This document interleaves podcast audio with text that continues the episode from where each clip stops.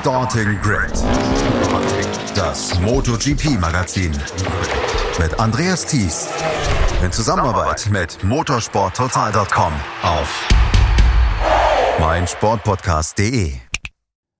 Was für ein Wochenende war das in Le Mans. Der tausendste Grand Prix der MotoGP-Historie ist über die Bühne gegangen und das vor standesgemäß großem Publikum. Mehr als eine Viertelmillion Menschen sind durch die Drehkreuze an diesem Wochenende gegangen und haben sehr, sehr viel Rennaction gesehen. Und wir können sagen, Marco Besecchi ist in den Bereich der Titelanwärter hier in dieser MotoGP gekommen. Herzlich willkommen zu einer neuen Ausgabe von Starting Grid, dem MotoGP Talk. Mein Name ist Andreas Thies und das mache ich wie immer mit den Kolleginnen und Kollegen vom äh, motorsporttotal.com, unserem Kooperationspartner. Auf der einen Seite Juliane Ziegengeist. Hallo Juliane. Hallo. Und auf der anderen Seite Gerald Dierenbeck. Hallo Gerald. Hallo, Servus. Juliane, äh, wir haben in den letzten Wochen und Monaten immer wieder darüber gesprochen, Zuschauermangel und äh, es ist nicht so richtig gut gelaufen in den letzten Jahren und in Monaten und Jahren und vielleicht dann auch mit dem Abschied von Valentino Rossi. Die Zuschauerinnen und Zuschauer in Le Mans waren hellauf begeistert und sind in Scharen geströmt zu dem äh, Circuit. Das stimmt. Also man muss sagen, in Jerez war es auch schon ordentlich voll ähm, vor zwei Wochen, aber jetzt in Le Mans, das hat das Ganze nochmal getoppt. Es war natürlich auch ein spezieller Anlass, du sagtest es, tausendster Grand Prix in der WM-Geschichte und das hat vielleicht auch nochmal ein bisschen gezogen, aber abgesehen davon äh, machen die in Frankreich irgendwas richtig, denn 278.000 Menschen im Laufe des Wochenendes sind an die Strecke geströmt und das ist schon echt eine Ansage. Also ähm, das toppt alles bis bisher da gewesen. Also es ist ein neuer Zuschauerrekord und die haben natürlich vor allem für ihre Lokalmatadoren ge geklatscht und gejubelt. Also Joan Sarko und Fabio Quattararo sind da wirklich die Stars. Also die sind in Frankreich absolute Superstars, was den Mo Motorsport angeht. Und das hat man an der Strecke auch wirklich gemerkt. Die Stimmung war ausgelassen, super. Die sind dermaßen bejubelt worden nicht nur Quadraro und Sarko, auch die anderen, aber sie natürlich ganz besonders. Und es war eine Stimmung wie so bei, wie bei so einem Festival, hat man schon den Eindruck gehabt. Auch bei der Fahrerparade, die es jetzt immer nach dem Warm-up und vor den Rennen gibt. Da sind alle ausgeflippt auf den Tribünen, war mega Stimmung. Also davon können sich andere Strecken noch eine Folge, äh, eine, eine Scheibe abschneiden. Wir kommen ja in knapp einem Monat nach Mugello. Da sah es vor einem Jahr äh, leider nicht so gut aus, was was die Zuschauerzahlen angeht. Da bin ich mal auf den Vergleich gespannt. Aber Le Mans hat die, Messlatte wirklich hochgelegt. Gerald, was können sich die anderen Rennen und die anderen Rennorte davon abgucken? Weil Johann Sarko und Fabio Quattararo sind jetzt nicht ganz vorne in der WM-Wertung und sind trotzdem die Zugpferde gewesen hier für dieses Wochenende. Was können sich die anderen davon abgucken? Wir sind jetzt beim nächsten Mal, ähm, ist der ähm, Grand Prix dann in Italien und da war es beim letzten Mal sehr mau. Ja, das hat sicher auch viele Faktoren äh, im, im Hintergrund, äh, die da mitspielen, also nicht jetzt nur Zacco und, und Quadro. Ein Punkt ist sicher Ticketpreise zum Beispiel. Mhm. Da sind die in Le Mans natürlich äh, relativ okay. Also du bekommst sehr viel für, für Preis-Leistung. Äh, Mugello war im vergangenen Jahr die Kritik, dass die Preise extrem angezogen hatten. Und dadurch, okay, Valentino hat aufgehört, dann haben halt viele gesagt, okay, ähm, bei dem Preisschock äh, tue ich mir das jetzt nicht an. Noch dazu, äh, der Promoter in, in Frankreich macht alles richtig. Also auch die Campingplätze sollen relativ äh, preiswert sein. Parken ist, glaube ich, sogar gratis. Andere Rennstrecken, manche, nicht alle natürlich, ähm, verlangen dann wieder den Parkplatz extra Geld. Und ähm, es wird den Fans eigentlich von Donnerstag bis Sonntag rundherum auch äh, viel geboten. Das heißt, du hast die die Fans am, am Freitag und Samstag bis am Abend auf den Tribünen gehabt, ja, die da eben auch am Abend für, für mächtig äh, Stimmung äh, gesorgt haben. Und ich finde eben, wie gesagt, dass das die Preisfrage ist natürlich sicher ein Thema, ja, weil verkaufst du jetzt 100.000 Tickets äh, um, um 50 Euro das Ticket oder 60 Euro oder so, ja, oder verkaufst du halt nur 40.000 um 100 Euro das Stück, ja, mhm. weißt du, also ähm, da macht es die Masse aus und die, die, die Fans ähm, wollen eine vernünftige Preis-Leistungsgeschichte einfach haben, vor allem im Zuge eben der ganzen Teuerung und so weiter. Also da gibt es sicher Promoter, die es besser machen können. Da ist sicher Mugello ein, ein Thema. Auf der anderen Seite, die Sarko und Quattro sind natürlich die großen Zugpferde, aber wenn wir jetzt zum Beispiel ähm, nach Österreich schauen, da haben wir KTM, klar, aber jetzt keine eigenen Fahrer. Aber da macht äh, der Promoter eigentlich auch rundherum äh, gut, dass da auch sehr viel immer geboten wird für die Fans, auch, auch mit Konzerten und sonstigen Aktivitäten, auch Preise im vernünftigen Bereich, würde ich mal sagen. Also wenn man das dann ein, als Promoter, als lokaler Promoter hier ein gutes Preis-Leistungs-Package anbietet, dann kommen die Fans, wenn es einfach überteuert ist und, und zu wenig geboten wird, ähm, dann überlegen sich halt die, die Fans halt äh, zweimal, ob sie kommen, weil es ist ja jetzt nicht nur der reine Ticketpreis, sondern es ist Anreise, Camping oder du äh, fährst ins Hotel, dann kaufst du wahrscheinlich auch ein paar Merchandising-Artikel, mhm. Essen und Trinken und so ist natürlich auch ein, ein, großer Faktor. Also man kann jetzt nicht nur die Kosten vom Eintrittspreis alleine sehen, sondern alles andere summiert sich ja dann, ähm, wie viel dann effektiv ein Rennwochenende kostet. Und da machen es die, die Franzosen, der Promoter dort, glaube ich, insgesamt gesehen äh, sehr gut und bieten ein gutes Preis-Leistungs-Verhältnis für die Fans. Wir hatten dazu halt in diesem Wochenende das Sprintrennen, was wir das, das ganze Jahr dann über haben. Dann die äh, Moto E war natürlich auch noch mit dabei. Also es war eine ganze Menge Action am äh, am Circuit und dann auch drumrum. Und das ist eine Geschichte, da möchten die Menschen ja auch entertained werden, wenn sie ein komplettes Wochenende da sind und äh, nicht nur Motorsport sehen, sondern auch drumrum ein bisschen ähm, ja, Aktion haben. Und äh, das war auf jeden Fall ein ganz, ganz fantastisches Wochenende für die MotoGP, für die Moto 2 und die Moto 3 und natürlich für die Moto E und dann am Ende auch für die Veranstalter. Aber der große Profiteur von diesem Wochenende war dann auch Marco Besecchi. Der hat nämlich hier dieses Rennen gewonnen. In einem Rennen, was sehr, sehr viele Stürze dann auch äh, mit sich brachte. Und Marco Besecchi hat sich in den Kreis der Favoriten rund um den Fahrertitel hervorgefahren. Ähm, Juliane, er hat sich aus allem so ein bisschen rausgehalten, hatte man das Gefühl, in diesem, ähm, in diesem Rennen, weil wir sind, haben am Ende nur 13 Fahrer im Ziel gesehen und er konnte sich ja auch aus allen Kämpfen raushalten und wurde auch nicht abgeräumt von irgendwem auf der Strecke.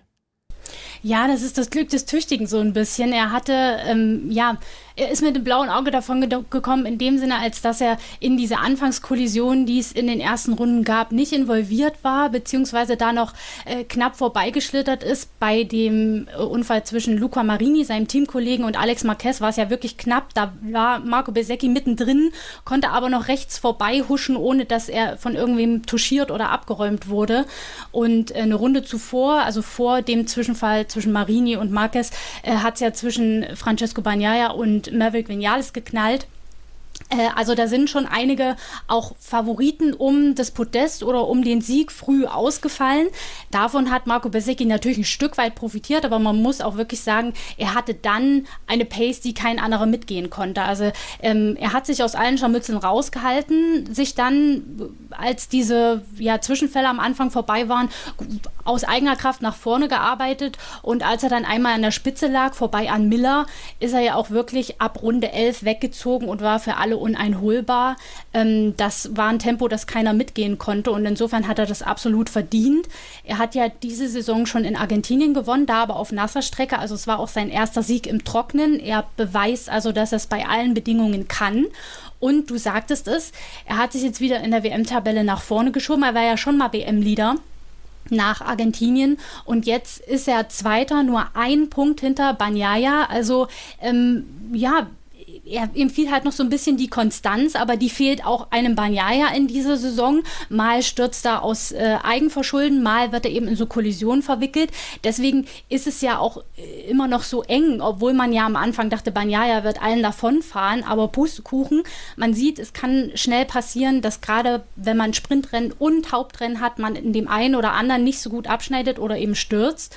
Und jetzt haben wir die Situation, dass da ein Marco Besecchi aus einem äh, Privatteam mit einer einer älteren Ducati, als die Banyaya fährt, da ihm auf den Fersen ist im Titelkampf. Also ich würde nicht ausschließen, äh, dass es noch eine ganze Weile so weitergeht, weil Besecki sich jetzt auch wirklich ähm, in eine Form gefahren hat, wo man ihm zutraut, dass er auch auf anderen Strecken wirklich aufs Podest fährt oder eben um den Sieg mitkämpft, weil das war schon eine wirklich souveräne Fahrt, sowohl ähm, was ja was die, die Fahrt auf dem Motorrad als auch die mentale Stärke von ihm angeht, das dann so zu managen bis ins Ziel. Weil von hinten äh, Brad Binder, wir wissen, wie stark der in einem Rennen sein kann. Der hätte es, glaube ich, auch noch nach weiter vorne schaffen können, wäre er da nicht äh, ja ganz am Anfang abgedrängt worden und dann auch nochmal mit einer Strafe. Also wir wissen, der hat immer starke zweite Rennhälften, genauso wie Joan Sarko, aber äh, die hatten alle keine Chance, weil Marco Besecchi schon ab der Rennhälfte zu weit weg war. Also Chapeau, kann man wirklich nur gratulieren. Gerald, das wirkt auch nicht mehr wie Zufall oder dass man in irgendeiner Weise sagt, ja, das ist die Euphorie vom Anfang der Saison oder er ist jetzt, er hat die stärkste Maschine. Natürlich ist er auf einem guten Motorrad unterwegs mit der Ducati, aber prinzipiell sieht das alles nicht nach Zufall aus. Das sieht schon danach aus, als ob er wirklich dazugehört zu den äh, Jungs, die dieses Jahr um die WM mitkämpfen. Also es hat am Wochenende eigentlich so ausgesehen, dass er zwar in den Top 6 herum dabei ist, aber jetzt nicht der absolute Favorit auf dem Podiumsplatz ist oder sogar um einen Sieg. Also ich glaube, dass es dann doch ein bisschen überraschend kam, dass er dann so eine ähm, Performance hingelegt hat. Klar, bei, dem, bei der einen Situation mit Marina und Alex Marquez hatte er Glück, mhm. aber anschließend hat er seine Chancen halt einfach genutzt, wenn sie, wenn sie da waren. Und das, das Coole von, von BCG ist, dass er eigentlich überhaupt keinen, keinen Druck oder so hat, ja? weil er hat gesagt, das Ziel für die Saison war es, ein Rennen zu gewinnen. Und das hat er in Argentinien geschafft. Und er wurde dann natürlich gefragt, na ja, jetzt bist du in der WM dabei, also schon vor dem Wochenende wurde er gefragt, du bist in der WM immer noch dabei, ist das jetzt ein, ein Ziel, dass du da sagst, okay, ich brauche jetzt die Konstanz, um, um weiter da im WM-Rennen zu sein. Und er hat hier ganz klar gesagt, ähm, nein, äh, ich möchte jetzt eigentlich ein zweites Rennen gewinnen, nachdem ich das erste gewonnen habe. Aber an die WM denke ich jetzt nicht, ja. Und dann hat er es jetzt wirklich geschafft, ja. Also Jetzt hat er eigentlich schon sein, sein Saisonziel verdoppelt. Ich würde aber trotzdem sagen, dass es viel zu früh ist, um zu sagen, dass er jetzt hier wirklich ein Kandidat für den, für den WM-Titel ist. Ich glaube, es ist eher so die Situation wie im Vorjahr mit Inea Bastianini. Wenn sich die Chance ergibt, dann schaut er, dass er sie nutzt und das macht er gut. Ähm, und es wird sicher noch ein paar Rennen geben, wo er ähm, die Chance hat, aufs Podium zu fahren und natürlich Rennen zu gewinnen. Was dann am Ende im Herbst rauskommt, das ist viel zu früh momentan noch. Gut, dann bin ich halt hier ein bisschen der Euphoriker in dieser Runde. Na gut. Marco Besecchi hat allerdings ein sehr, sehr gutes äh, Ducati-Ergebnis hier gekrönt. Am Ende ähm, auf den drei Plätzen waren Jorge Martin und Johann Sarko. Und äh, Juliane Jorge Martin hat insgesamt ein ziemlich fantastisches Wochenende hingelegt. Ja, bei dem ist der Knoten wirklich geplatzt. Also, dass er äh, die Pace hat, das hat man schon immer mal gesehen. Aber der, der durchschlagende Erfolg mit einem Sieg, der war ihm lange verwehrt. Der lag anderthalb Jahre zurück, dass er äh, in sein erstes MotoGP-Rennen gewonnen hat und sein bisher auch einziges. Aber am Samstag hat er gezeigt, er ist wieder voll dabei, hat das Sprintrennen gewonnen in wirklich souveräner Manier, also auch mit einem guten Vorsprung, was ja in einem Sprintrennen nur über die Hälfte der Distanz auch nicht selbstverständlich ist. Und er konnte das dann auch am Rennsonntag ganz gut umsetzen. Es hat jetzt nicht für den Sieg gereicht, Lag aber auch daran, dass er sich da am Anfang äh, relativ behaupten musste, hat auch in der ersten oder zweiten Runde, glaube ich, einen groben Schnitzer drin gehabt, ist etwas weiter zurückgefallen ans Ende der Top Ten, musste sich erst wieder nach vorne kämpfen. Auch er konnte sich zum Glück aus diesen Zwischenfällen raushalten, hat sich dann lange mit Marc Marquez gebettelt und sich am Ende durchsetzen können. In der vorletzten Runde hat er ihn sich geschnappt, Marquez ist dann kurz darauf gestürzt. Ähm, nach vorne zu Besecki hat es zwar nicht mehr gereicht, aber er konnte sich äh, Johann Sarko, also seinen Teamkollegen, noch vom Leib halten und insofern ein erster Platz im Sprintrennen, ein zweiter Platz im Hauptrennen. Ähm, beste Punkteausbeute an diesem Wochenende. Also ähm, da würde ich auch nicht ausschließen, wenn er sich jetzt einmal in so einen Rausch gefahren hat, dass er das auch auf anderen St äh, Rennstrecken so umsetzen und zeigen kann, denn er sagt ja selber, also er will äh, Siege einfahren und er will auch um den Titel kämpfen. Er wollte ja auch eigentlich den Platz im Werksteam, den dann Enea Bastianini äh, bekommen hat und das schwebt ihm natürlich auch immer im Hinterkopf. Er will sich beweisen, er will zeigen, das war ein Fehler. Gut, jetzt kann Enea Bastianini sich auch nicht beweisen, er ist immer noch verletzt. Ähm, das ist natürlich schade, aber ähm, ja, Martin hat sich auf jeden Fall hier ins Gespräch gebracht und er hat auch selber gesagt, mit dem Sprintsieg endlich mal wieder ein Rennen anzuführen und ganz oben auf dem Treppchen zu stehen, das hat ihn mental gestärkt. Das ist jetzt irgendwie im Kopf ein Knoten geplatzt. Und wenn er das schon selber sagt, dann ist ihm, glaube ich, auch in den nächsten Rennen einiges zuzutrauen, weil dass die Ducati läuft, das sieht man ja. Also du sagst, es ist drei Ducatis auf dem Podium. Äh, da, die haben alles richtig gemacht für die Saison. Mhm. Johann Sarko hat auch viel richtig gemacht, dann bei seinem Heim Grand Prix den Platz 3 hier zu sichern. Äh, das wird auch gut getan haben, Gerald. Ja, absolut. Vor allem, vor allem für die vielen Franzosen, das ist angesprochen am Anfang. Quadro hatte halt insgesamt ein schwieriges äh, Wochenende und konnte einfach nicht die in ihn gesetzten Erwartungen der Fans äh, erfüllen, dass er da vorne mitgeigt. Und Sarko ist natürlich so, wie so oft, ja, relativ äh, spät dann im Rennen nach vorgekommen, hat natürlich auch äh, profitiert von, von den vielen Ausfällen. Aber im Endeffekt steht am Podium beim Heimrennen, was kannst du Besseres machen? Ja, gewinnen wäre das nächste Ziel, ja, aber Podium beim Heimrennen, wo er auch am Anfang nicht ganz vorne dabei war, ist schon ähm, eine coole Geschichte und natürlich die für die Fans auf den Tribünen auf jeden Fall auch. Mhm. Ducati hat insgesamt ein wirklich hervorragendes Wochenende gehabt durch diese drei ersten Plätze. Und im Sprint haben wir ähm, dann mit Rocha Martin auch noch den Sieger gehabt und Francesco Bagnaia auf Platz drei. Und das waren die einzigen Punkte, die Francesco Bagnaia an diesem Wochenende eingefahren hat. Denn er war in einen Unfall auf der Strecke verwickelt. Und Juliane, Unfall hat ja dann auch immer eine leicht negative Konnotation. Ich glaube, wir können sagen, dass nichts passiert ist. Er hat so ein bisschen Ärger gehabt dann mit Francesco Bagnaia. Es ist sehr früh im Rennen passiert. Sie haben sich hinterher ausgesprochen und ähm, es ist nicht so richtig viel passiert im Nachhinein. Es kann keinem so richtig die Schuld zugewiesen werden oder hat, ist, hat sich am Wochenende noch was ergeben? Nein, also es gab eine Untersuchung seitens der Rennkommissare, aber es wurde keine Strafe ausgesprochen und auch die beiden haben sich dann nach dem Rennen, als sich die Gemüter wieder beruhigt hatten, da gab es ja eine kleine Rangelei im Kiesbett, gesagt, ähm, ja, das war ein Rennunfall. Also ein normaler, in Anführungszeichen, Rennunfall, wo man keinem so wirklich die Hauptschuld geben kann. Es waren eben unglückliche Umstände. Also beide haben da vorne in der Führungsgruppe mitgekämpft. Maverick Vinales hatte eine relativ gute Anfangsphase, was ja auch für ihn ähm, nicht immer eine Selbstverständlichkeit ist und wollte da eben vorne mitkämpfen, hatte auch die Pace und hat dann, nachdem er ähm, äh, Besecchi und Marini überholt hatte, auch Banyaya angegriffen in Kurve 11. Es war schon vorbei. Ähm, Banyaya hat aber dagegen gehalten und beim Richtungswechsel in die nächste Kurve ähm, kreuzten sich dann die Wege etwas unglücklich. Der eine hat den anderen vielleicht auch jetzt nicht so richtig gesehen ähm, und dann kam es eben zum Kontakt und ja, die Aprilia von Vinales hat sich dann aufgeschaukelt, so ein bisschen verhakt in der Ducati und beide sind dann eben ins Kiesbett gerauscht und konnten nicht mehr weiterfahren. Da kochten dann die Emotionen kurz hoch, kann man natürlich verstehen, aber man sollte sich da setteln und nicht aufeinander losgehen, weil das sieht die Rennleitung auch nicht gern. Aber auch dafür gab es keine Strafe und am Ende haben sich die beiden auch ausgesprochen, sich die Hand gegeben, haben das auch in Anwesenheit der Stewards geklärt, also ihre Sichtweisen geschildert und sich da dann auch wohl in der Einordnung des Unfalls angenähert. Ja, man hätte vielleicht auf der einen oder anderen Seite anders reagieren können, um den Kontakt zu verhindern, aber sowas kann eben passieren und damit war der Fall für beide auch abgehakt. Aber es ist natürlich für Banyala wie auch für Vinales schade gewesen, weil ähm, sie hatten das Tempo, um da vorne mitzukämpfen, auch aufs Podest zu fahren. Vinales hat sogar gemeint, er wäre schnell genug gewesen, um um den Sieg zu kämpfen. Lässt sich natürlich im Nachhinein immer leicht sagen, hört man von ihm auch des Öfteren. Ähm, er hat es noch nicht geschafft, wollte es jetzt eben unbedingt probieren. Das Manöver an Banyaya, das ursprüngliche, war sauber und dann ist es halt leider ähm, in der Anfahrt zur nächsten Kurve zum Kontakt gekommen. Kann passieren.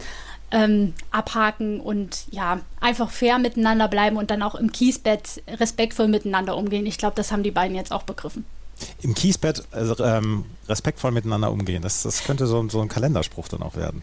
Hm? Ja, naja, also so, Vignal, ich habe erst gedacht, er geht zu ihm hin, um zu gucken, ob mit ihm alles okay ist. Aber nein, er, er hat dann so ein bisschen den Streit angefangen, das sollte man nicht tun. Und Banyaya hat sich dann leider auch provozieren lassen. Aber ich glaube, die beiden sind jetzt schlauer und wissen, nee, äh, Sie haben ja auch am Ende tatsächlich betont, wir sind eigentlich in der Startaufstellung eine der saubersten Fahrer, also die, die saubere Linien fahren, die eigentlich nicht auf Kontakt aus sind, wenn es ums Überholen geht. Es war einfach unglücklich, also Haken dran. Haken dran. Ähm, Haken dran können wir leider nicht an Alex Marquez machen, weil es war, ins, es war am Ende ein kleines Sturzfestival, was wir erlebt haben im Rennen. Äh, 13 Fahrer sind nur ins Ziel gekommen, ich habe es eben gesagt. Unter anderem ist auch Alex Marquez äh, im Kiesbett gelandet. Der hat Luca Marini dann noch mitgenommen. Und Gerald, du hast in deiner neuen Kolumne bei motorsporttotal.com, wer letzte Nacht am schlechtesten geschlafen hat, hast du Alex Marquez mal ich sag mal, auf die Hörner ein bisschen genommen, weil ähm, es regt sich Kritik an ihm und ähm, nicht nur von, von der Seite von der Ducati, dass man sagt, man ist nicht unbedingt ähm, damit einverstanden, wie seine Ergebnisse bislang sind, sondern wohl auch aus dem Fahrerfeld. Was ist da los? Ja, also zunächst einmal, das hat nichts mit der Situation mit Marini und Alex Marquez zu tun. Ich meine, im, im Endeffekt, Marini ist da ziemlich aggressiv über den Randstein gefahren am Ausgang der Schikane. Vorderrad weggerutscht, er drückt's wieder hoch mit dem Ellbogen und Knie, also das war großartig, er hat gesagt, das war der beste Save meines Lebens. Aber äh, Bezek ist ganz knapp vorbeigefahren, knapp, dass es dann nicht zu einer Kollision gekommen ist. Alex Marquez war direkt hinter Bezeki, hat, äh, hat Marini fast nicht gesehen und dann sind die seitlich zusammengecrashed und äh, gestürzt. Äh, zum Glück haben alle ausweichen können. Also, dass da nichts passiert ist, ist wirklich toi toi toi. Das war echt, echt glimpflich, ja. Und eine brenzlige Situation. Aber das war, eine, war ein Rennunfall, ja. Also das hat jetzt nichts mit, mit Kritik an Alex Marquez zu tun, das, das kann einfach passieren. Ähm, die, die Sache ist äh, bei, bei Alex Marquez, wir hören jetzt seit Saisonbeginn eigentlich, dass er immer wieder aggressive Manöver macht, vor allem in der Startphase. Also das war, war zum Beispiel beim Sprint in Portimao, da hat er Maverick Vinales weggedrängt und ihm damit den Sprint fast zerstört, gab es keine Strafe dafür. Ähm, in, in äh, Jerez hat sich auch Vinales beklagt darüber, dass Marquez halt im Duell extrem aggressiv da reinfährt und, und einfach seinen Kopf ausschaltet und, und die anderen fast zum Sturz bringt, weil er die einfach nur rausdrängt und so.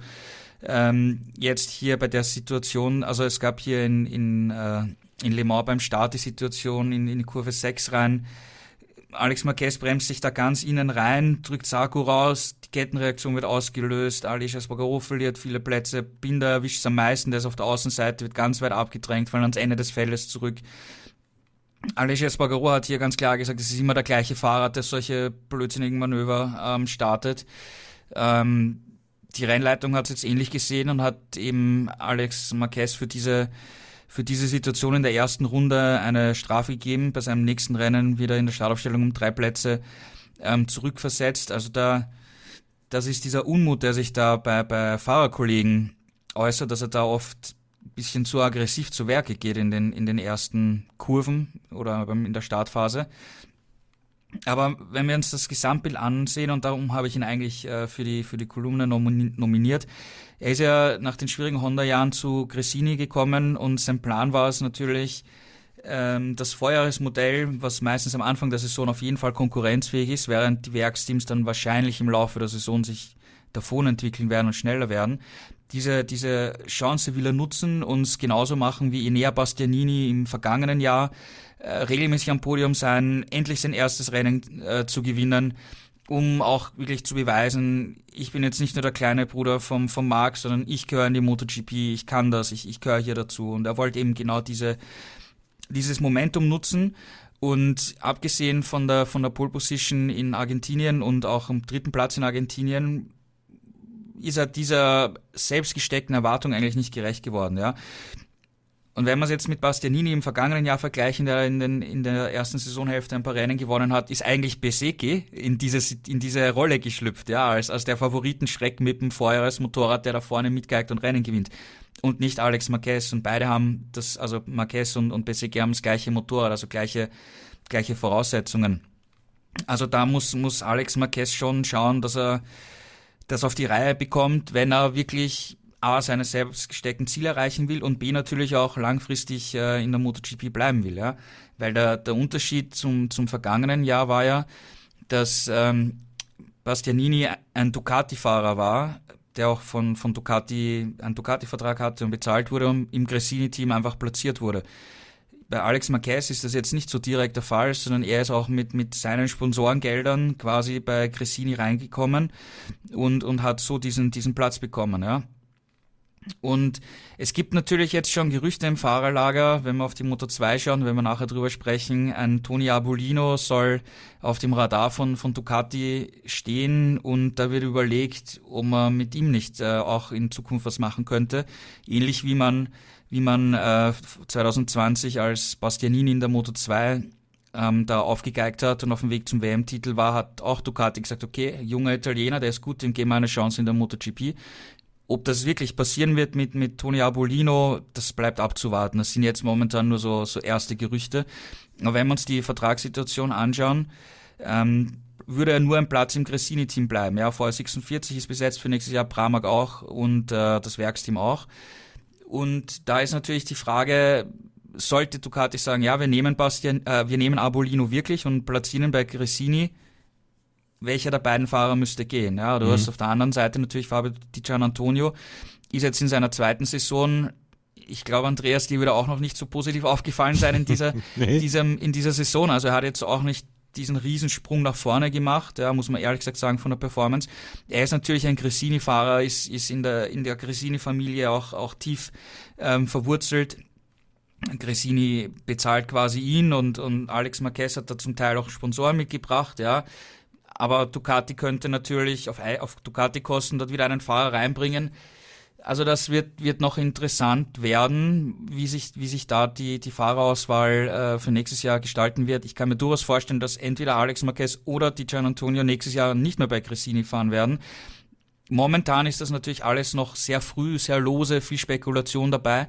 Aber fest steht natürlich, äh, wenn, wenn Alex Marquez hier weiter bleiben möchte, dann muss er die Ergebnisse holen, die er sich selber als Ziel gesteckt hat, die er momentan eigentlich nicht erreicht und dafür auch sogar im, im Schatten vom Besecki steht. Und Toni Abolino hat ja Werbung durchaus an diesem Wochenende für sich gemacht. Also ähm, das wird auf jeden Fall ein interessantes Thema für den Sommer, was mit Alex Marquez ist. Er hat in diesem Rennen keine Punkte machen können und äh, ist ausgefallen, genauso wie Luca Marini auch für, äh, auf der Ducati. Und ähm, am Ende stehen drei Ducatis auf den ersten drei Plätzen, aber auch vier Ducatis, die ausgefallen sind mit Marini, mit Marquez, mit Francesco Bagnaia und ähm, nein, drei Ducatis, Entschuldigung. Äh, Maverick Vinales ist auf der Aprilia gewesen. Über die, über die Aprilia und über Yamaha und über die KTM, darüber sprechen wir gleich hier bei Starting Grid, dem MotoGP Talk. Vernimmt sich, was man will, dann wilde Gerüchte entstanden. Fast nichts davon stimmt. Tatort Sport. Wenn Sporthelden zu Tätern oder Opfern werden, ermittelt Malte Asmus auf meinsportpodcast.de. Folge dem True Crime Podcast, denn manchmal ist Sport tatsächlich Mord. Nicht nur für Sportfans. Ducati hat dieses Rennwochenende so ein ganz kleines bisschen beherrscht, dadurch, dass sie zwei Plätze der ersten drei im Sprint hatten und dass sie dann auch noch die, das komplette Podium am Sonntag hatten. Aber auch KTM ist eine sehr, sehr gute, äh, ein sehr gutes Wochenende gelungen. Am Ende ist Brad Binder auf Platz zwei im Sprint gekommen und auf Platz vier Augusto Fernandes im Hauptrennen. War äh, KTM damit so zufrieden, wie ich zufrieden bin mit KTM, äh, Juliane? Ja, also bei äh, Hervé Poncheral und Tectoire war natürlich, äh, ja, da sind alle Dämme gebrochen nach dem Rennen mit Augusto Fernandes auf einem vierten Platz. MotoGP-Rookie in seinem fünften Rennen und dann so eine Leistung. Klar hat auch er von den Zwischenfällen und Stürzen profitiert, der anderen. Aber er hat schon äh, über das ganze Rennwochenende hinweg gezeigt, dass er in Le Mans gut zurechtkommt. Er hat selber gesagt, ich habe jetzt ein Gefühl für das Motorrad bekommen, wir haben eine gute Basis. Und das hat er auch in den Ergebnissen gezeigt. Er ist dann nachträglich in Q2 eingezogen, hat eine bessere Startposition gehabt als sonst, ist von Startplatz 12 losgefahren und konnte sich da auch während des Rennens in dieser Verfolgergruppe ganz gut gegen die alten Hasen be bewähren. Also gegen den Alej Espargaro hat er gekämpft, auch teilweise gegen den Jack Miller, der ja dann später gestürzt ist und ist dann auf dem vierten Platz vorgefahren. Also wirklich ein, eine blitzsaubere Leistung von ihm als Rookie. Und da muss man ja auch auf die Vertragssituation gucken. Wir haben am Anfang der Saison und auch äh, in den ersten paar Rennen immer davon gesprochen, ja, Pedro Acosta, der steigt auf. Äh, Augusto Fernandes ist eh nur für dieses Jahr gesetzt. Der kämpft natürlich auch um seinen Platz. Und mit solchen super Rennen bringt er sich natürlich in eine super Position, gerade an einem Wochenende, wo Pedro Acosta in der Moto 2 gestürzt ist. Also da wird auch interessant sein zu sehen, wie sich das vertraglich äh, weiterentwickelt ähm, mit der Situation bei KTM und bei GasGas bei Tech 3. Und Brad Binder, äh, wir wissen ja, dass er immer ein, ja, ein Rennmann ist, also ein Sonntagsmann, aber auch dadurch, dass wir jetzt das Sprintrennen am Samstag haben, ein Samstagsmann. Äh, das Qualifying ist noch so ein bisschen seine Achillesferse, aber du hast es angesprochen, im Sprintrennen wieder auf dem Podium. Und ich glaube, es hätte auch in dem Hauptrennen mit einem Podium klappen können, aber er hatte leider am Anfang eben dieses Pech, wurde weit äh, abgedrängt, hat viele, viele Plätze verloren, lag, glaube ich, zwischenzeitlich auf Platz 19, 20, musste sich da wirklich mühsam nach vorne kämpfen, hat natürlich dann auch ein bisschen Glück gehabt durch die Zwischenfälle, äh, ein paar Plätze geschenkt bekommen, in Anführungsstrichen, aber auch selber aus eigener Kraft viel Boden gut gemacht ähm, und war dann dabei, wirklich Zeit aufzuholen hatte aber dann äh, das Pech, bei einem Überholmanöver an seinem Teamkollegen Jack Miller in der Schikane abgekürzt zu haben, weil er sich verbremst hat und dafür wurde er dann bestraft, musste einmal durch die lange Runde fahren. Das hat ihn natürlich wieder zurückgeworfen. Äh, sonst hätte es auch noch mit einem Top-5-Ergebnis, glaube ich, gut klappen können. So ist er Sechster geworden. Ich glaube, das war noch das Maximum, was er unter den Umständen hat rausholen können. Ja, und bei Jack Miller, das ist so ein bisschen das weinende Augen an diesem Wochenende. Mhm. Ich glaube, er hatte das Tempo auch, um aufs Podest zu fahren Und der Wille war da, aber vielleicht war der Wille auch zu sehr da, denn er hat es in beiden Rennen weggeschmissen. Also im Sprint ist er gestürzt und im äh, Rennen hat er ja am Sonntag sogar geführt, äh, bis er da dann äh, eingeholt wurde. Und ab da ging es für ihn eigentlich nur noch rückwärts. Also ähm, er hat da vielleicht auch ein bisschen zu früh seine Reifen äh, zu sehr beansprucht und musste dann ja Körner lassen. Und ja, dann hat er selber gesagt, dummer Fehler gemacht. Ich bin einmal zu, zu forsch über den Randstein gefahren, dann ist das Vorderrad weggerutscht und er ist eben gestürzt. So wäre es in sechster, siebter Platz vielleicht geworden. Ähm, ja, schade für ihn, mit total null aus so einem Rennwochenende rauszugehen, wo er eigentlich wirklich schnell war, ist ein bisschen traurig. Aber er sagt, das Potenzial ist da, die Basis, die wir haben, ist super. Jetzt muss es halt noch umsetzen. Gerald, über Jack Miller hatten wir ja schon auch schon gesprochen, auch ihn lobend erwähnt. Beim letzten Mal hat er 23 Punkte geholt an dem kompletten äh, Wochenende und war eigentlich ganz gut dabei und jetzt ja, so ein bisschen wieder der, ähm, der Crash Miller dabei gewesen. Ja, genau. Also die, die Frage ist natürlich, er ist mit dem weichen Vorderreifen gefahren im Rennen und, und Binder mit dem härteren Reifen. Ob das dann vielleicht der entscheidende Fehler war? Er meinte nein, weil im, im im Sprint ist er mit dem anderen gefahren und das hat nicht gut funktioniert und der Weiche war schon besser. Aber im Endeffekt war es wieder das, was wir so oft von, von Jack Miller sehen. Er fährt vorne mit am Anfang und je länger das Rennen dauert, desto weiter fällt er zurück. Und das ist ein, ein Phänomen, das wir auch bei ihm schon bei Ducati und so weiter gesehen haben. Ja, ähm, ja im Endeffekt, er hat es in beiden Rennen weggeschmissen und hat gesagt, ja, er hat sich, er hat sich beim, beim Team entschuldigt dafür er bleibt halt die, die Wundertüte, die wir in seiner ganzen Karriere halt schon gesehen haben. Ja, wie gesagt, ihre Überholmanöver, Superleistungen, führt Rennen an, wo du zuerst denkst, das geht doch gar nicht, aber dann lässt er dann oft Federn. Und wenn wir über die WM-Perspektive sprechen, dann ist, glaube ich, schon eher Binder der Kandidat für, für KTM, weil Binder ich meine, alleine wenn wir uns die vergangene Saison anschauen, der hatte im Vorjahr im Frühling in Portimao einen Sturz und sonst hat er alle Rennen beendet und ist sehr konstant gewesen. Und wenn KTM es jetzt schafft, konstant ein bisschen besser zu sein, sind auch, ist auch Binders, äh, sind auch Binders Ergebnisse dann konstant ein bisschen besser. Und damit könnte er im Ende, am Ende des Jahres noch im, im Titelrennen sein von den Punkten her, ja. Ähm, auch jetzt hier Binder Pech gehabt, ja, im, im, im, bei dieser Startsituation, wo er so viele Plätze verloren hat. Natürlich hat er auch profitiert von, von Ausfällen, aber im Endeffekt äh, steht wieder ein sechster Platz da und hat an einem komplett verkorksten Renntag zehn Punkte wieder gesammelt. Ja, also der holt schon seine Punkte raus und, und Binder, äh, Entschuldigung, und Miller auf der anderen Seite, ja, schmeißt dann halt oft weg. Ist halt Tja. so. Jack Miller ist, äh, hat einen DNF vor seinem Namen, sowohl im Sprint als auch im, ähm, im äh, Hauptrennen und das war am Ende nicht genug. Ähm, für ihn null Punkte für ihn an diesem Wochenende. KTM mit einem vierten und einem sechsten Platz durch Brad Binder und ähm, Augusto Fernandes und wir können nochmal sagen, äh, Juliane, Jonas Folger mit Punkten. Ja, er hat durchgezogen. Also für ihn kommt es darauf an, ins Ziel zu kommen, äh, Erfahrung zu sammeln, Daten zu sammeln fürs Team. Und das hat er gemacht. Klar wäre er nicht so gut platziert gewesen, wären nicht so viele ja, Frontrunner, sag ich mal, ausgefallen. Aber man muss ihm zugute halten, er zieht es durch. Er ähm, bringt das Motorrad sicher nach Hause, anders als im Sprintrennen, wo er leider gestürzt ist. Da war danach auch nicht ganz klar, ob er fit genug ist, um am Sonntag an den Start zu gehen. Aber es ist doch noch klimpflich ausgegangen und wie gesagt, er ist ins Ziel gekommen, hat wieder gute Punkte geholt ähm, und ja, das ist alles, was man von ihm als Ersatzmann erwarten kann. Also er ist wie gesagt nicht äh, der Testfahrer, der ständig Einsätze fährt. Ne? Jetzt ist er eben durch dieses Verletzungspech bei Tech 3 und Paul Espargaro schon ein paar Rennen am Stück gefahren, kommt langsam wieder in diesen Rennmodus rein und gewöhnt sich auch an, an dieses neue Format und das Motorrad und ja, die Sache macht er gut. Das kann man nicht anders sagen. Auf Platz 13 ist er am Ende eingefahren. Es war am Ende 13 Sekunden noch hinter dem 12. Äh, Savadori, aber am Ende stehen dann auch Punkte für ihn. Ähm, Savadori ist ein gutes Stichwort, da kommen wir dann zu Aprilia und äh, Gerald Aleix Espargaró ist so ein bisschen wieder auf seinem natürlichen Platz 5 angekommen. Er ist Fünfter am Ende dieses Rennens geworden. Er hat die Aprilia-Familie angeführt. Wir haben über Maverick Vignales schon gesprochen, der äh, mit Francesco Bagnaia in einem Unfall verwickelt war und äh, am Ende steht dann auch für ähm, Savadori der Platz Platz 12. War es ein okayes Wochenende für Aprilia oder sagt man hier, dieser Sturz von Maverick Vinales, der wiegt schon sehr schwer? Naja, ich finde, wir sollten uns das aus einem bisschen größeren Kontext anschauen, weil die Performance von der Aprilia ist nicht schlecht. Also ich finde schon, dass die dabei sind und vom Speed her eigentlich bei den meisten Rennwochenenden in den Top 4, 5 auf jeden Fall dabei sein sollten. Aber die Ergebnisse bringen sie halt zu wenig auf, auf den Boden und ins Ziel dann im Endeffekt.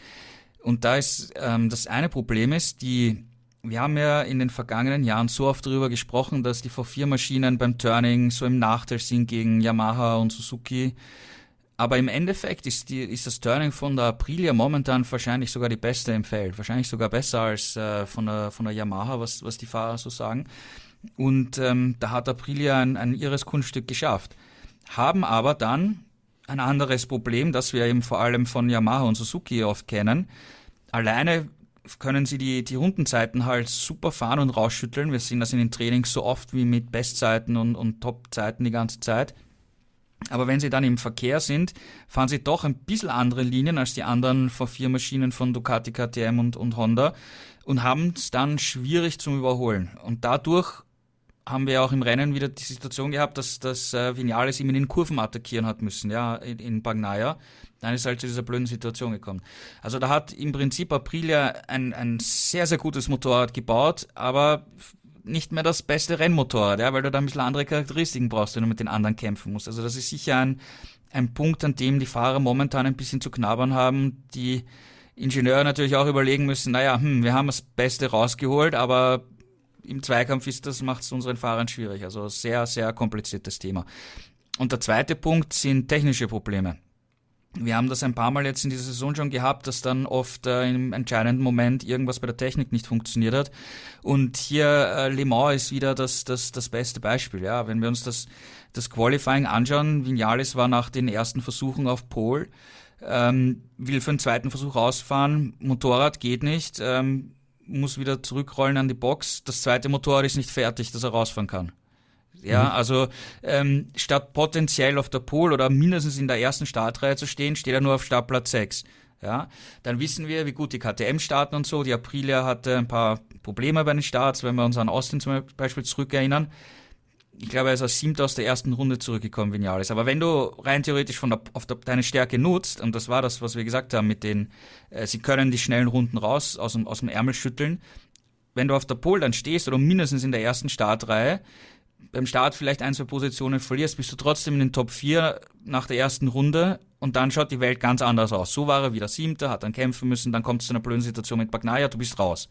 Ja, also äh, diese technischen Probleme haben sie, haben sie auch hier wieder um ein besseres Ergebnis gebracht und daran muss Aprilia knabbern, weil wenn sie es wirklich schaffen, Vinales regelmäßig in die ersten Startreihen zu bringen, er gute Start hat, in den Top 3 aus der ersten Runde zurückkommt, dann hat er das Tempo, um Rennen zu gewinnen aus eigener Kraft. Ja, mhm. aber wenn sie es vergeigen, auf gut Deutsch gesagt, ja, durch, durch technische Probleme, dann kommt dann wieder so ein verkorkstes Wochenende raus, wo Alej, okay, wurde beim Start auch abgedrängt, hat Positionen verloren, steht im Endeffekt ein fünfter Platz, wo eigentlich die Chance da gewesen wäre, dieses Rennen zu gewinnen. Ja.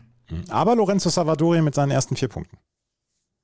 Ja, es ist ein kleiner Balsam für das RNF-Team. Ich meine, ähm, das ist das, das große Pechvogel-Team in dieser Saison. Oliveira fehlt ja, äh, hat ja ganz gefehlt äh, durch Schulterverletzung, die er da beim Startcrash in, in, Le Mans, in, in Jerez sich zugezogen hat. Ähm, Raul Fernandez hat sich nach äh, Jerez am rechten Unterarm operieren lassen. Da wurden an neuen Muskeln äh, Kleinigkeiten äh, gerichtet, die wurden da aufgeschnitten wegen Armpump-Compartment-Syndrom er hat es jetzt versucht in Le Mans, aber das kam zu früh. Er hat nach drei Runden am Freitag gesagt, okay, ich kann noch nicht fahren. Also effektiv gesehen ist das RNF-Team da ohne Stammfahrer gewesen und der Aprilia-Testfahrer hat da einspringen müssen. Für Salvatori war das auch gar nicht einmal so einfach, weil wir wissen ja, das RNF-Team fährt mit der 2022er Ducati.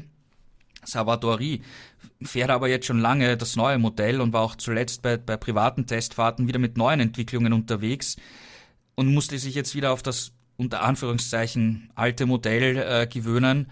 Und für ihn ging es da im Prinzip auch nur darum, äh, ins Ziel zu kommen. Es sind genug Leute gestürzt, er hat ein paar Punkte abgestaubt. Das ist halt äh, fürs RNF-Team ganz gut, dass sie da zumindest etwas Zählbares mitgenommen haben. Und jetzt schauen wir mal, ob äh, Oliveira in, in Mugello zurückkommen kann. Das soll noch fraglich sein. Also vielleicht sehen wir das Salvadori wieder. Und ähm, ja, Raul Fernandez hat jetzt auch ein bisschen Zeit, sich zu erholen. Ob er in Mugello dann auch wieder komplett fit sein wird, ist auch noch ein Fragezeichen. Also RNF ist von der bisherigen Saison sicher das am, am Team, das am meisten vom Pech verfolgt war. Mhm. Ähm, auf jeden Fall haben wir mit der Aprilia mit Platz 5 ein gutes Ergebnis gehabt und Alexis Pagoro im letzten Jahr war er gefühlt immer auf Platz 5 und jetzt hat er diesen Platz 5 dann wieder erobert. Kein wirklich großer Spaß war es in den letzten Jahren über Yamaha zu sprechen. Noch zwei Motorräder in diesem Jahr dabei. Juliane, ist das ein gutes Wochenende gewesen mit Platz 7 für Fabio Quattararo und mit Platz 10 für Franco Morbidelli oder sagen wir einfach, Yamaha ist im Moment so abgeschüttelt, dass man selbst solche naja, kleinen Zeichen nicht als positive erkennen kann? Ja, zufrieden kann man damit natürlich nicht sein. Also äh, gerade für Quadraro beim Heim Grand Prix, das war natürlich bitter, mehr als bitter. Und man hat ihm schon am Freitag, wo es schon nicht gut lief, ähm, angemerkt, dass er eigentlich schon aufgegeben hat fast. Also die, die Leute, die ihm trotzdem zugejubelt haben, die haben ihn, glaube ich, so ein bisschen durch dieses Wochenende getragen, was sehr schwer war für ihn und auch für Yamaha. Also er hat sich nicht direkt für Q2 qualifizieren können, dann auch nicht nachträglich für Q2 qualifizieren können musste also von weit hinten losfahren, Startplatz 13. Ähm, dann fährt er natürlich auf der letzten Rille, also er geht eigentlich übers Limit, um mit der jetzigen Maschine irgendwas ausrichten zu können. Und das hat sich dann halt im Sprint in einem Sturz geäußert. Also er ist da gerade so in die Punkteränge gefahren. Da, dort gibt es ja nur bis zu Platz 9 Punkte. Er lag auf Platz 8, ist dann gestürzt. Ähm, ja, und im Hauptrennen eben wieder von Startplatz äh, 13 losgefahren und da dann eigentlich nur auch nur in Anführungsstrichen als Siebter ins Ziel gekommen, weil eben so viele vor ihm gestürzt sind. Also ansonsten wäre es mit der Top Ten wahrscheinlich sogar schwierig geworden. Ähm, die Yamaha ist halt im Moment einfach nicht das Motorrad, was er braucht, um da vorne mitzukämpfen. Äh, es gab ja nachher erst diesen Montagstest, da hat man einiges ausprobiert, ein ähm, neueres Chassis, einen neuen Auspuff, eine andere Aerodynamik und äh, damit ist man auch in dieses Rennwochenende gegangen und Quadrao sagt aber, es eigentlich bringt nichts eine wirkliche Verbesserung. Also wir, wir treten auf der Stelle oder machen vielmehr noch Rückschritte. Ähm, das, wofür die Yamaha immer bekannt war, für starkes Handling und äh, für ein gutes Turning, das ist verloren gegangen. Man hat zwar ein bisschen mehr Topspeed äh, mit dem neuen Motor generieren können, aber dafür sagt Quattarao, ist das Motorrad jetzt wahnsinnig aggressiv und instabil an der Front ähm, und das, das ja, ermöglicht ihm nicht so zu fahren wie vor einem Jahr oder vor zwei Jahren. Ähm, also Insofern ist da vieles im Argen und er sieht eben leider auch in dem, was er sagt, nicht wirklich Licht am Ende des Tunnels. Also er hat da wenig Hoffnung, dass ähm, das in absehbarer Zeit merklich besser wird und das frustriert ihn natürlich umso mehr. Ähm, in dem Rennen jetzt am Sonntag kam noch hinzu, dass er Armprobleme hatte. Also ähm, äh, Gerald hat ja gerade bei Raúl Fernandes diese Armprobleme angesprochen. Die hat Quadraro normalerweise nicht. Er hat sich da, glaube ich, auch schon mal operieren lassen. Aber er hatte wohl, ähm, wie das so üblich ist vor den Rennen, eine Physiobehandlung im Klinika Mobile oder dem neuen Klinika Mobile. Das äh, normale, was wir letztes Jahr noch hatten, gibt es ja nicht mehr. Und die war wohl zu stark. Und deswegen hat er dann Probleme gekriegt mit dem Arm. Also Armpump heißt ja quasi, dass ähm, die, die Muskeln überbeansprucht werden, der Arm dann anschwillt und das Blut nicht mehr richtig zirkulieren kann. Das heißt, die, du verlierst die Kraft, der Arm wird taub und dann kannst du natürlich das Motorrad nicht mehr so bewegen, wie du es bewegen wollen würdest. Und das hat ihn dann auch nochmal eingeschränkt. Sonst, so sagt er, hätte er nochmal deutlich schneller fahren können. Keine Ahnung, ob da dann wirklich noch ein besseres Ergebnis möglich gewesen wäre, aber wenn es richtig dicke kommt, dann, ne, also bei ihm hat man das Gefühl, es geht eher rückwärts als vorwärts und dann kommt noch solches, solche, solche physischen Einschränkungen zustande. Also ein Rennwochenende, dass er sich zu Hause auf seiner Heimstrecke wirklich anders vorgestellt hat. Klar, Platz 7 immerhin Punkte, aber das ist alles andere als da, wo er sein will. Fabio Quattararo war mal Weltmeister und im Moment äh, sieht es nicht so aus, als ob die Yamaha konkurrenzfähig sei. Platz 7 für ihn, Platz 10 für Franco Morbidelli und in der Gesamtwertung können wir sagen, dass Fabio Quattararo im Moment nur auf Platz 9 ist, Franco Morbidelli sogar nur auf Platz 13. Yamaha im Moment so ein bisschen im Tal der, des Niemand, der Niem, im Niemandsland, so wollte ich sagen. Im Niemandsland ist allerdings auch die Honda. Takaaki Nakagami wieder als bester ähm, Honda-Fahrer auf Pl Platz 9. Marc Marquez ist nicht angekommen, Alex Rins ist nicht angekommen, Juan Mir ist nicht angekommen. Äh, Gerald, was wir für Yamaha sagen, sagen wir auch für Honda. Naja, nicht ganz, weil ähm, Honda hat ja hier jetzt in Le Mans das, das Kalex-Chassis zum ersten Mal ausprobiert. Ähm, mir hatte davon eins am Freitag, auch Marc Marquez hatte davon eins am Freitag, hat dann umgebaut und hatte auch das zweite Motorrad ab Samstag mit dem Kalex-Chassis gehabt. Sagen beide, man muss damit ein bisschen anders fahren, vermittelt, vermittelt aber etwas mehr ähm, Gefühl für die Front und verzeiht auch ein, ein bisschen mehr Fehler. Also Sie sagen, Sie werden jetzt damit auf jeden Fall ähm, weiterarbeiten. Das LCR-Team wird das, das Kalex Chassis wahrscheinlich bei den nächsten Rennen das erste Mal bekommen. Also das war schon mal ein, ein, ein Schritt nach vorne. Also da, da geht was, auch wenn wenn es natürlich von einem externen Partner äh, kommt, das Chassis, aber ich meine, Alex Baumgeitel von Kalex in Deutschland, der macht da schon einen guten Job, ja, und das ist ja auch, ähm, spricht für ihn und toll, dass, dass sich Honda da ähm, Hilfe von ihm holt und das scheint ähm, mal ein Schritt in die richtige Richtung zu sein. Marc Marquez hat aber trotzdem gesagt, das ist ein Puzzlestein, aber jetzt nicht der ganz große Gamechanger. Also da müssen noch insgesamt von Honda ähm, weitere Schritte in, in allen Bereichen kommen. Was mich sehr, sehr beeindruckt hat, muss ich ganz ehrlich sagen, war die, war die Performance von, von Marc Marquez, weil ich meine, hat jetzt äh, seit dem Saisonauftakt Ende März pausiert äh, wegen einer Verletzung, kommt hier zurück und ist von der, von der Performance her sofort bei der Musik dabei. Ich meine, Startplatz 2 in, im Qualifying. Ich meine, seine, seine, wir reden, wie schlecht die Honda ist und im Endeffekt, er hat in Portimao die Pole und jetzt bei seinem zweiten Rennsatz ist er auf Startplatz 2 und hat nur um wenige Hundertstel Sekunden die Pole Position verpasst. Ja? Mhm. Also schon, schon irre, was er rausholt. Und wenn du dir auf der anderen Seite anschaust, wo die anderen sind, es war kein anderer Honda-Fahrer in Q2. Ja? Also das ist schon eine riesen Diskrepanz, die er da rausholen kann. Schon, schon irre beeindruckend. Von der puren Performance muss man sagen. Ja? Im, im ähm, Sprint ähm, war er halt auch vorne dabei, ist dann, ist dann Fünfter geworden, also auch eigentlich mehr als man sich erwarten konnte. Und im Rennen hat er eigentlich die ganze Zeit auch ums Podium mitgekämpft. Er war einfach die ganze Zeit im Spitzenfeld dabei. Am Ende ist er dann im, im Duell mit, mit Martin gestürzt. Martin hat das sauber überholt. Also das, der Sturz war einfach dann ein, ein, ein Fehler von, von Marquez, weil er einfach dann doch zu viel riskiert hat kurz vor Schluss.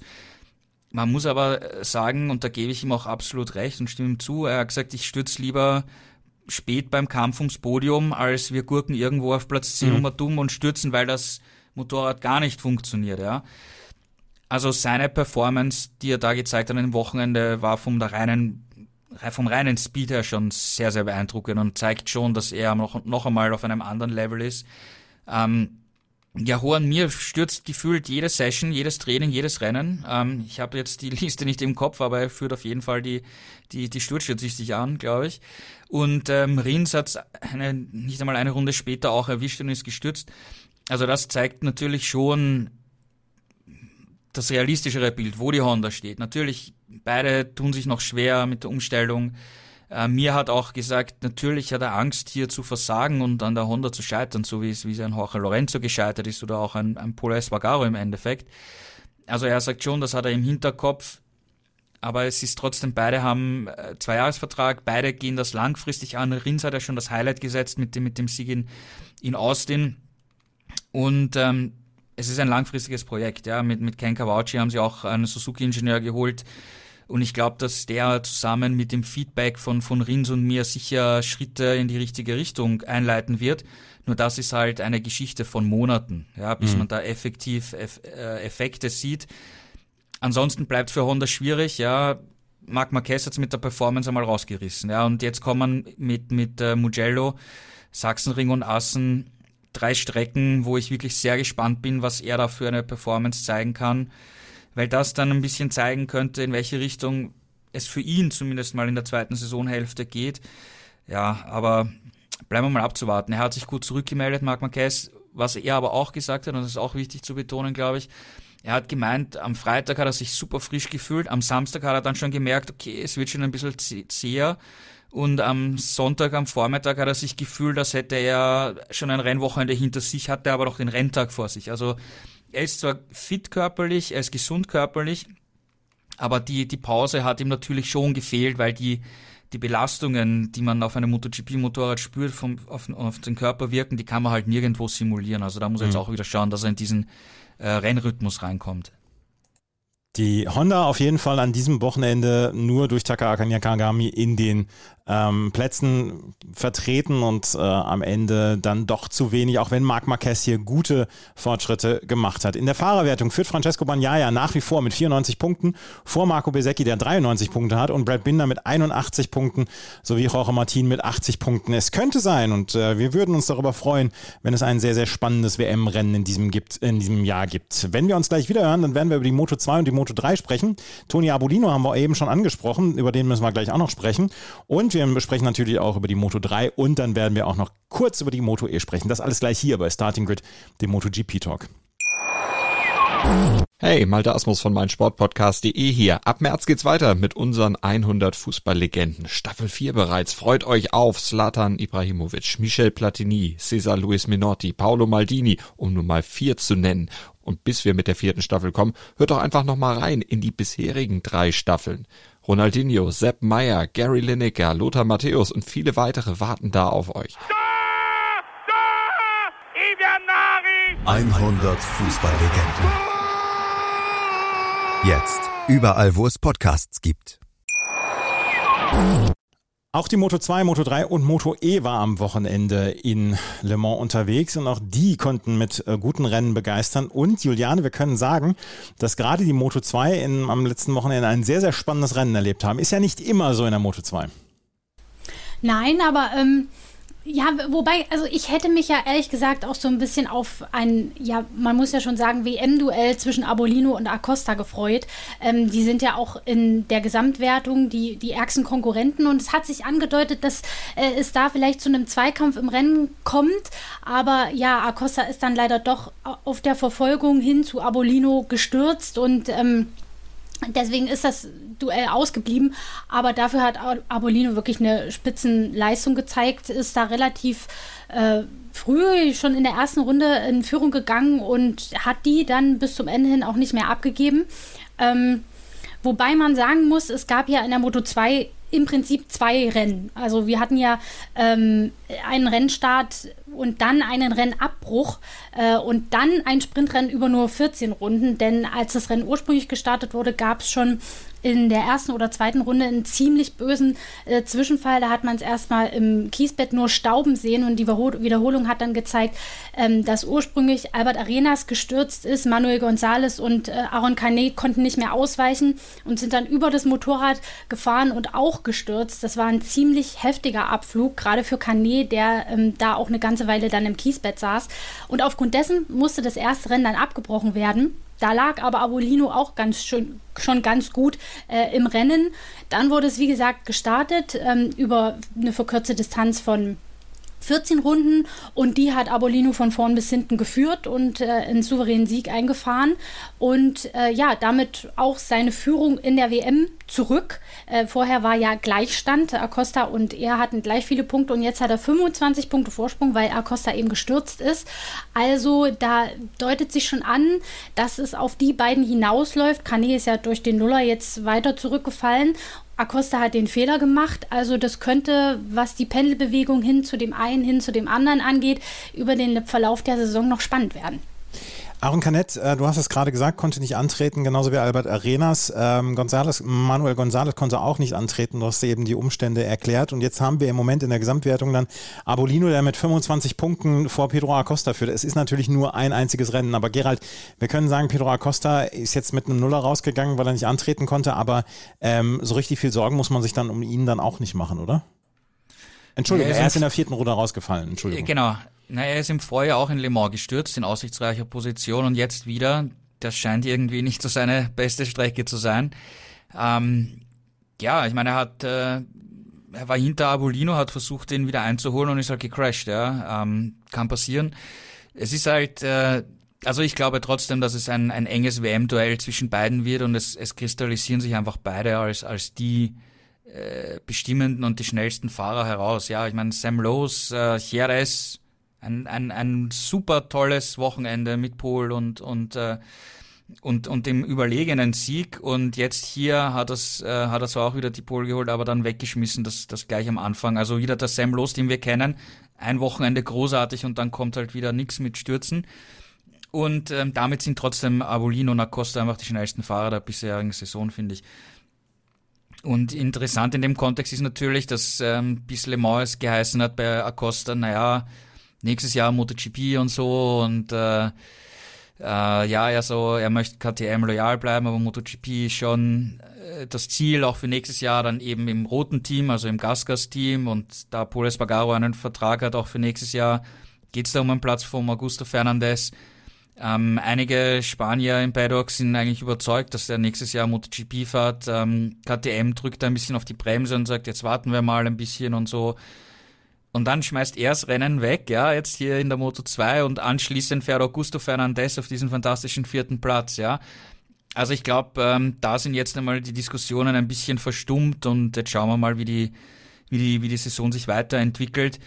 Und ja, ich meine, ein Sturz kann immer passieren. Ähm, es geht um die berühmte Konstanz. Abolino hat bisher eine absolut perfekte Saison gezeigt. Er war eigentlich immer am Podest vorne dabei, hat keinen Fehler gemacht. Auch er wird irgendwann einmal einen Fehler machen. Acosta hat jetzt den, den ersten großen Fehler gemacht. Ich glaube, über die Saison wird sich wird sich's ausgleichen und wir werden ein WM-Duell wahrscheinlich auf Augenhöhe haben bis hoffentlich zum letzten Rennen, wo es dann echt spannend zugehen wird. Und vielleicht können dann ja auch noch äh, Leute wie Alonso Lopez oder Philipp Salac mit rein äh, in diesen Zweikampf, den wir bislang sehen zwischen Arbolino und Pedro Acosta. Vielleicht machen wir daraus auch noch einen Vierkampf und vielleicht kommt da auch noch Aaron Canet von hinten. Tony Arbolino führt mit 99 Punkten für Pedro Acosta mit 74 Punkten, Alonso Lopez auf Platz 3 mit 61 Punkten. In der Moto 3 haben wir mal wieder ein traditionell spannendes Rennen gesehen und wir können sagen, dass jemand ähm, nach vorne gekommen ist mit dieser ähm, Leistung, der ja durchaus sehr konstant gepunktet hat, der am Anfang der Saison schon in Portugal ähm, den, den Sieg davon getragen hatte und seitdem konstant punktet, Juliane. Daniel Olgado äh, ist so ein bisschen die Geschichte der Moto 3 bislang. Absolut. Und er hat hier auch wirklich äh, dem Druck der Konkurrenten standgehalten. Es war ja für ihn quasi fast ein Start-Zielsieg. Er hat sich da schon in der ersten äh, Runde an Sasaki vorbeigeschoben, hat sich gegen ihn im Verlauf äh, des Rennens immer mal noch zur Wehr setzen müssen, aber konnte sich vorne behaupten und das auch tatsächlich bis zum Schluss. Also das war eine sehr, sehr starke Leistung, weil hinter ihm so eine Perlenkette hinter sich herzuziehen und da dann nicht irgendwie einen Fehler zu machen und zurückzufallen, das ist ja in der Moto 3 leider bei so einem engen Fall, Feld schnell passiert. Das hat er nicht gemacht. Er ist fehlerfrei geblieben, hat das Tempo vorgegeben und sich nicht äh, aus der Ruhe bringen lassen. Und man muss sagen, Sasaki hat es dann vielleicht, er war ja in der letzten Runde noch sehr nah dran, auch gut sein lassen. Er ist ja jemand, der in dieser Saison auch schon oft gestürzt ist und hat sich diesmal gesagt, nein, ich nehme den zweiten Platz mit und die guten Punkte, äh, statt dass ich jetzt hier ein Kamikaze-Manöver reite und es vielleicht doch noch wegschmeiße. Also da hat bei ihm vielleicht auch so ein bisschen die Vernunft gesiegt.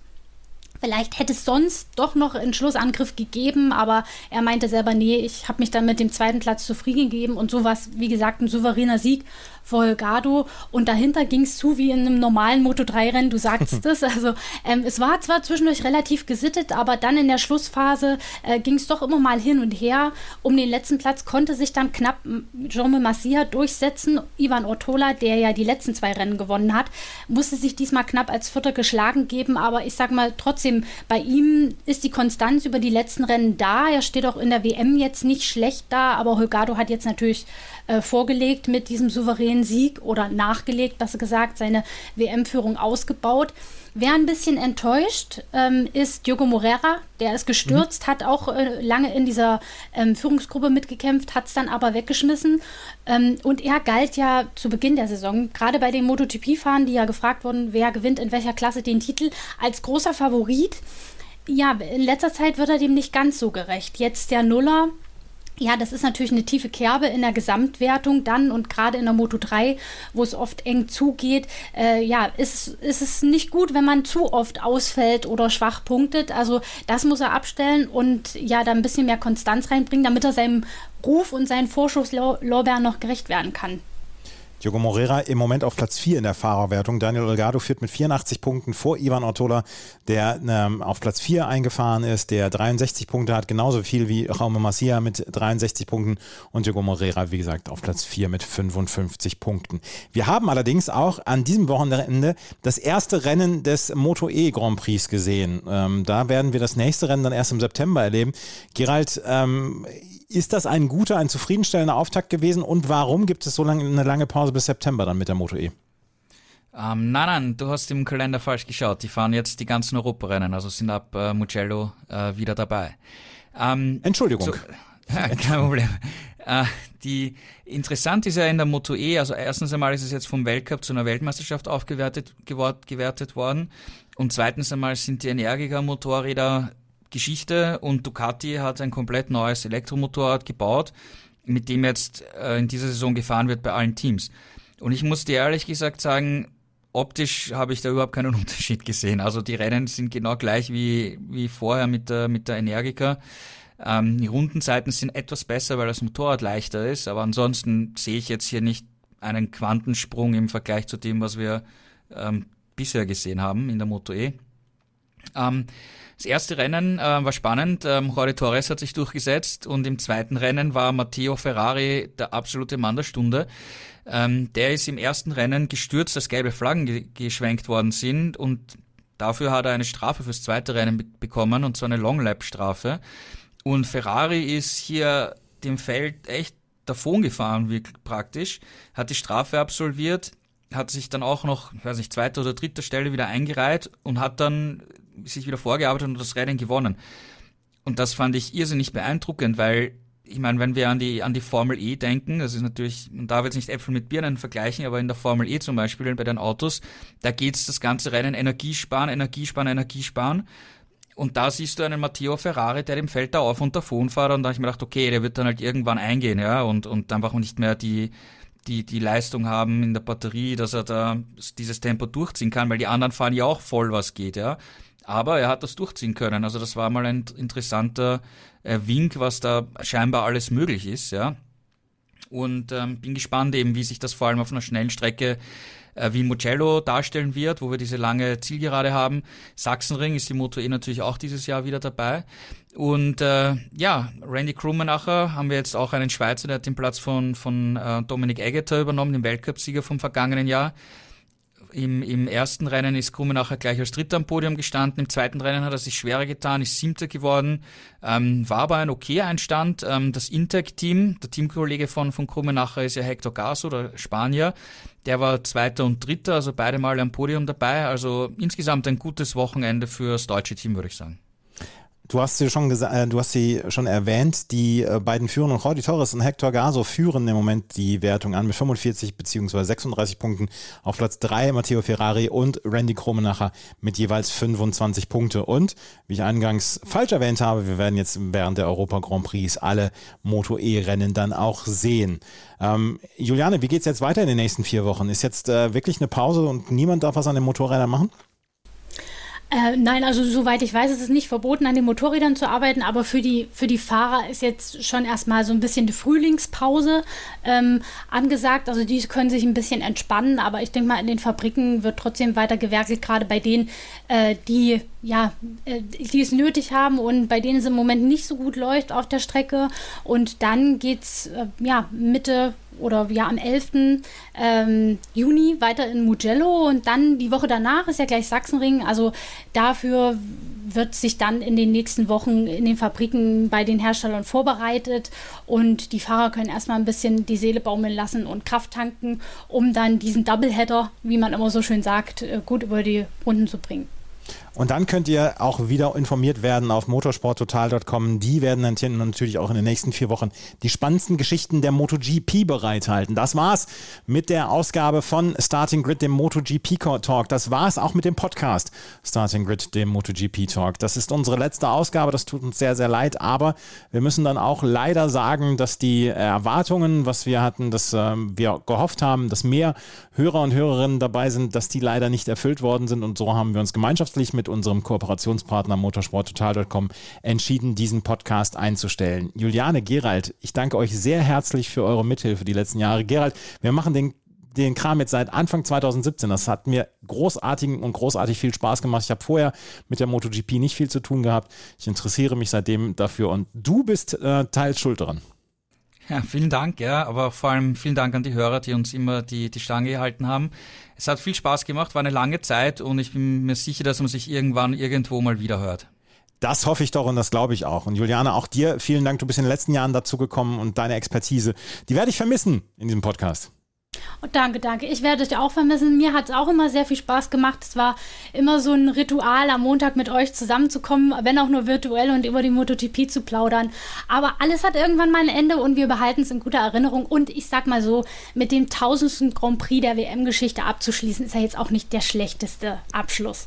Es gibt Schlimmeres, auf jeden Fall. Vielen Dank fürs zahlreiche Zuhören in den letzten Jahren. Ähm, uns hat es großen Spaß gemacht, diesen Podcast ähm, aufzubereiten oder diese Rennwochenenden aufzubereiten. Wir hoffen, es hat euch auch viel, viel Spaß gemacht.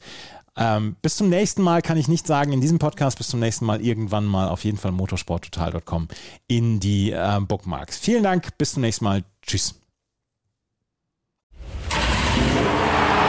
Starting Grid. Das MotoGP-Magazin. Mit Andreas Thies. In Zusammenarbeit mit motorsporttotal.com auf meinsportpodcast.de. Wie baut man eine harmonische Beziehung zu seinem Hund auf? Puh, gar nicht so leicht. Und deshalb frage ich nach, wie es anderen Hundeeltern gelingt, beziehungsweise wie die daran arbeiten. Bei Iswas Dog reden wir dann drüber. Alle 14 Tage neu mit mir, Malte Asmus und unserer Expertin für eine harmonische Mensch-Hund-Beziehung, Melanie Lippisch. Iswas Dog mit Malte Asmus. Überall, wo es Podcasts gibt.